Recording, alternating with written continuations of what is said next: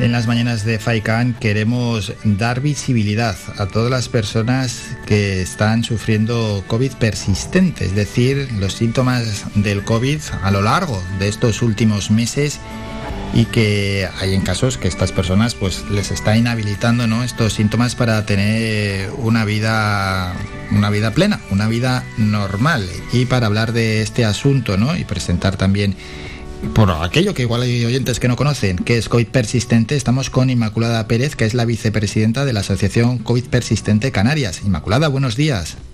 Buenos días, muchas gracias. Bueno, vamos a ir al inicio de todo, es decir, a presentar la asociación, que lógicamente es una asociación de reciente creación, y explicar cómo nace y quién conforma esta asociación aquí en Canarias.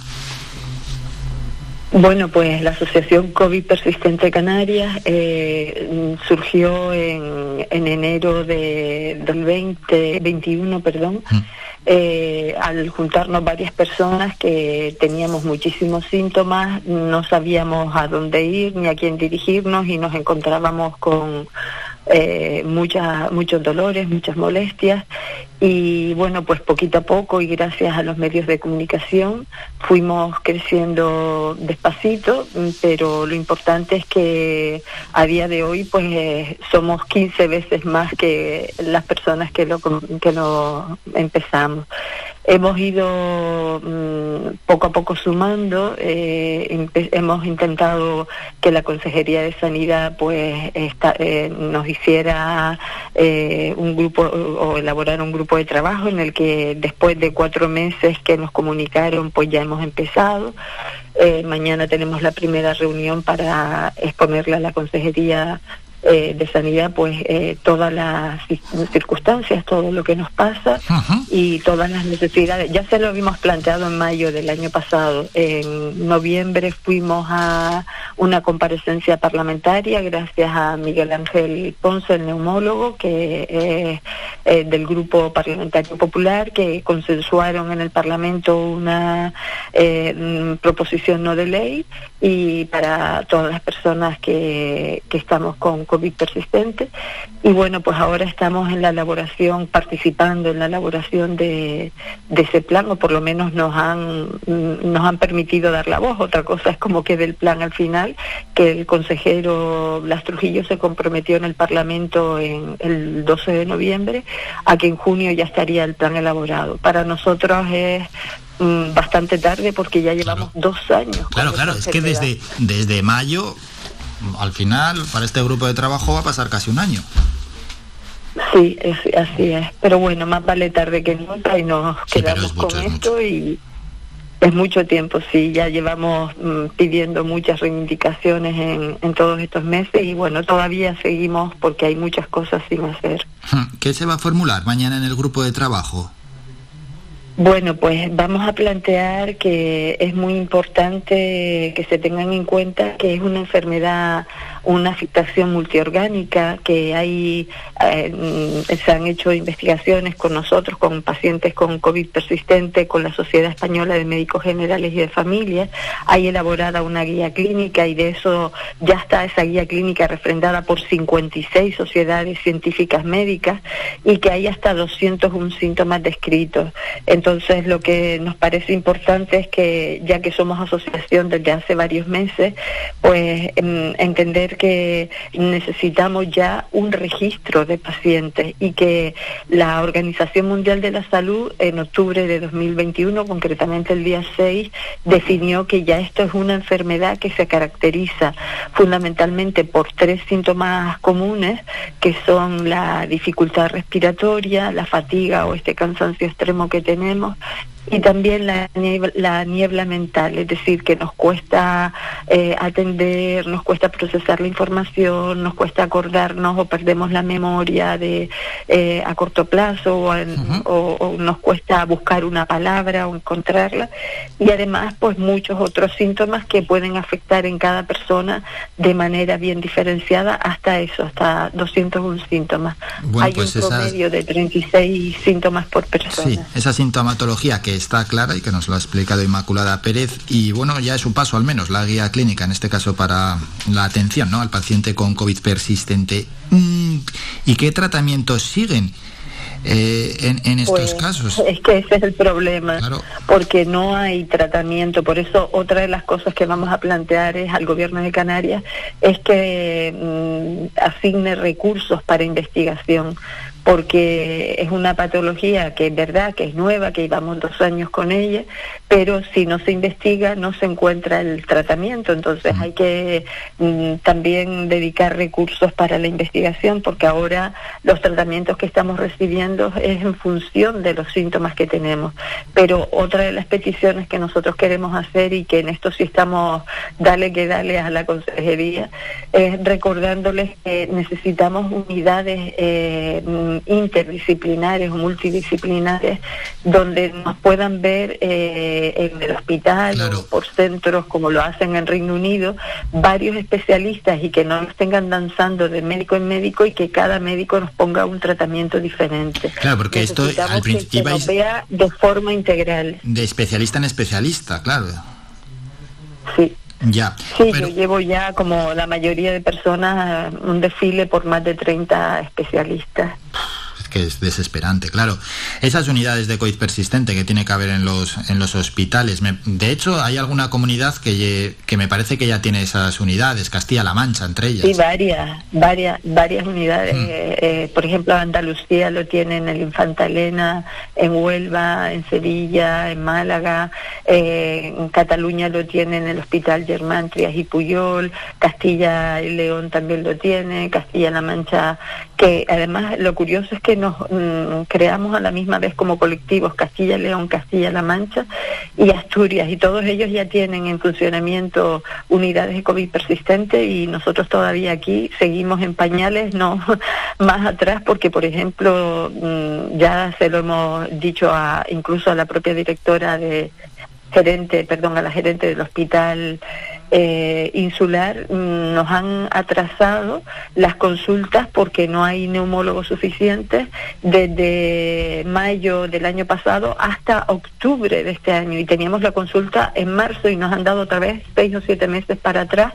porque no encuentran neumólogos. Y nosotros le hemos dicho, vale, pues si no tienen neumólogos pongan a un internista, pongan a cardiólogos, pongan a ginecólogas o ginecólogos porque tenemos muchísimos problemas muy variados, pongan endocrinos, pongan es decir, que si se quiere, se puede. Y si no hay neumólogos, nosotros tenemos una afectación multiorgánica, no solo son nuestros pulmones los que han tenido daño, sino que ahora mismo tenemos daños generalizados en muchos órganos. Por eso insistimos en esa necesidad de mm, poner eh, unidades interdisciplinares de forma que se nos valore de, de manera integral. Esta falta de profesionales al final es que afecta a todos los campos. Primero, a los pacientes y en este caso las personas que tienen COVID persistente, que en muchos de los casos están desesperadas, es indigno que tengan que estar esperando meses para ser tratados. Y luego es que a la propia administración esto le tiene que estar afectando. Es decir, usted no tiene al especialista concreto para tratar a estas personas. Estas personas están incapacitadas para poder desarrollar eh, la labor que estaban realizando cuando tenían una vida previa ¿no? a, al COVID persistente. Muchos de ellos eran trabajadores que han tenido que dejar su trabajo. Sí, el problema también importante, que es otra de las peticiones que hacemos, es que eh, se tengan en cuenta eh, cuando se van a dar las altas que el INS estudie los casos, porque el problema es que nos están dando a muchas personas las altas sin estudiar previamente eh, pruebas. Hay personas que han presentado hasta más de casi 30 informes y no se les ha mirado, y hay personas que han presentado dos y se les ha, se les ha prorrogado la incapacidad. Entonces no entendemos los criterios, no están unificados y también lo que es importante es el reconocimiento que ya parece que eh, que se está dando desde el Ministerio de Sanidad, que es una contingencia profesional. Pero claro, esto tiene que traducirse en que hay que adaptar los puestos de trabajo. Nosotros no pedimos no trabajar, nosotros pedimos que se estudie cada caso, porque cada caso es diferente. Y hay personas que se les puede ir adaptando su puesto de trabajo de manera progresiva y se pueden ir incorporando, pero lo que no puede ser es que nos digan, ala, se te acabó los dos meses de baja, a trabajar y ahora tienes que rendir como antes cuando no somos las mismas personas y cuando seguimos afectadas por muchísimos síntomas. Y hay que indicar en cada puesto de trabajo que la incorporación debe ser paulatina y progresiva. No puede ser de remplón hacer lo mismo que hacíamos antes cuando ya somos personas que tenemos como si tuviéramos 20, 30 o 40 años más de los que teníamos antes y que estos son síntomas incapacitantes. Incapacitantes, porque vamos a ver, el que no esté muy eh, cercano al, al tema, Inmaculada nos está contando cómo nos ha dicho cómo de incapacitante es la, la, COVID persistente en ese cansancio brutal que, que sufren, en bueno, imposibilidad en algunos casos, que hay incluso hasta pues para poder estar de pie, para poder tener una, una atención continuada, la nublina mental. A mí me parece que cuando uno tiene esos, esa sintomatología es imposible que vaya a trabajar a ningún puesto de trabajo. Así es, pero nosotros lo que pedimos no es no trabajar, sino pedimos que se revisen eh, en cada caso, porque hay personas que se pueden ir adaptando después de unos meses, hay personas que necesitan dos años de baja y no doce meses, porque su cuerpo no da no, no, más porque y lo, y, lo que van a necesitar, si, para un especialista inmaculada eh, os ponen de plazo medio año, es que esto se puede eternizar.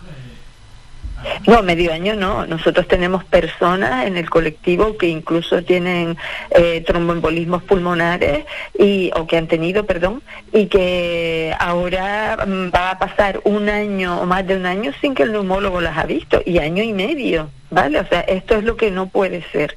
Y lo que hay que priorizar, incluso también lo que pedimos es el, el, registro. Ya la Organización Mundial de la Salud indicó a todos los países que se registraran los casos. Pues nosotros venimos demandando esto desde hace más de un año y yo, por ejemplo, que llevo dos años que fui, eh, estuve hospitalizada y sigo con un código que no es el actual mm, que registra los casos de COVID persistente Ponen mm, historia de COVID, pero es que no, eh, señor, yo tengo claro, eh, COVID, persistente, desde hace dos porque, años. Porque Inmaculada puede ser que te hagas pruebas diagnósticas y, y, quede bien, que pero pero tienes los síntomas y síntomas muy graves. Mm, hombre, las pruebas incluso habría que mejorarlas, ¿no? Pero ahí está el registro. Sí, y hay pruebas que hemos pedido que se nos hagan y no se nos hacen y como pacientes llevamos artículos científicos diciendo, por favor, para que ustedes vean que el cansancio, que la fatiga existe, háganos una ergoespirometría. Pues no, tampoco nos la han hecho y la, y la disponen los, los hospitales. Pero bueno, la verdad es que todavía nos queda mucho por avanzar y, y lo que nos, nos parece importante es a ver si en estos meses sale este protocolo mm, propio de, de, Canarias para este plan de abordaje que nosotros planteamos que no pueden ser solo para secuelas, sino que son deben ser también para síntomas, porque nosotros en la asociación tenemos personas que solamente tenemos síntomas, que ya no tenemos eh, secuelas porque ya el daño en nuestros órganos ha desaparecido, pero seguimos con la misma clínica de muchísimos síntomas persistentes. Y hay personas que tienen secuelas y tienen síntomas. Y en esto todavía en la primera reunión que hemos tenido, eh, pues no están como muy de acuerdo la consejería. Esperemos que en estos meses podamos ir avanzando y que se reconozca eh, no solo porque el Parlamento haya dicho plan de abordaje a las secuelas, sino que se, tienen que ser también a los síntomas y, y, e insistimos muchísimo en la formación de los profesionales,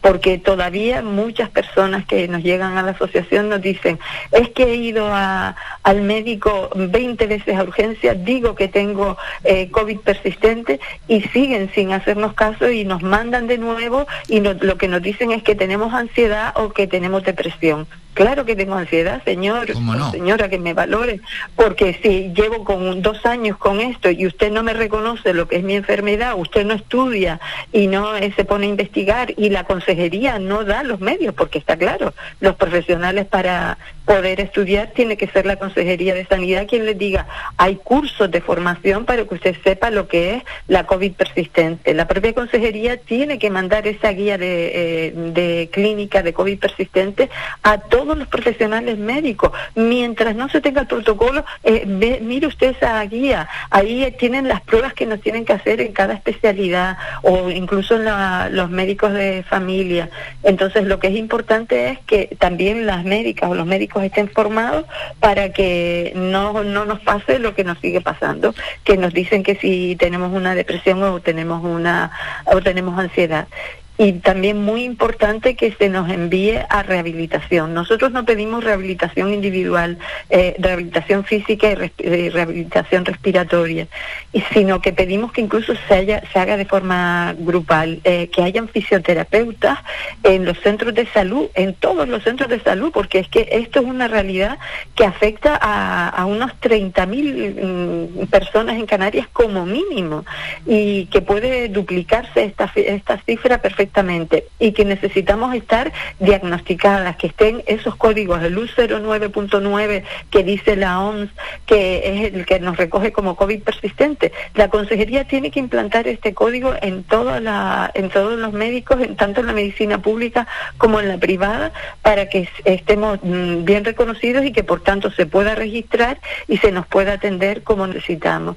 Y por último también indicarles que es muy importante la rehabilitación eh, o la estimulación, perdón, cognitiva, porque necesitamos esas valoraciones porque sabemos, eh, ya nosotros hemos, a nivel privado, porque no nos ha quedado más remedio, hemos ido haciéndonos valoraciones y se están viendo daños eh, a nivel frontal, en el lóbulo frontal y a nivel también en el lóbulo parietal derecho. Entonces, esto hay que investigarlo más, pero igual que nos tienen que hacer estas valoraciones con psicólogas y psicólogos en los centros de salud que nos ayuden a valorarnos y que nos ayuden a estimular todo este daño cerebral que todavía tenemos. No se puede explicar más claro que como lo ha hecho Inmaculada Pérez, la vicepresidenta de la Asociación COVID Persistente Canarias. Mañana grupo de trabajo. Esperemos que la Administración vaya dando pasos mucho, mucho más rápido de lo que lo está haciendo. Estaremos en contacto con ellos, con la Asociación COVID Persistente Canarias. Inmaculada, muchísimas gracias por estos minutos. Un saludo. Muchas gracias. Buen día. Somos la mejor información, música y entretenimiento. Las mañanas de Faikán. Bueno, pues charla importante.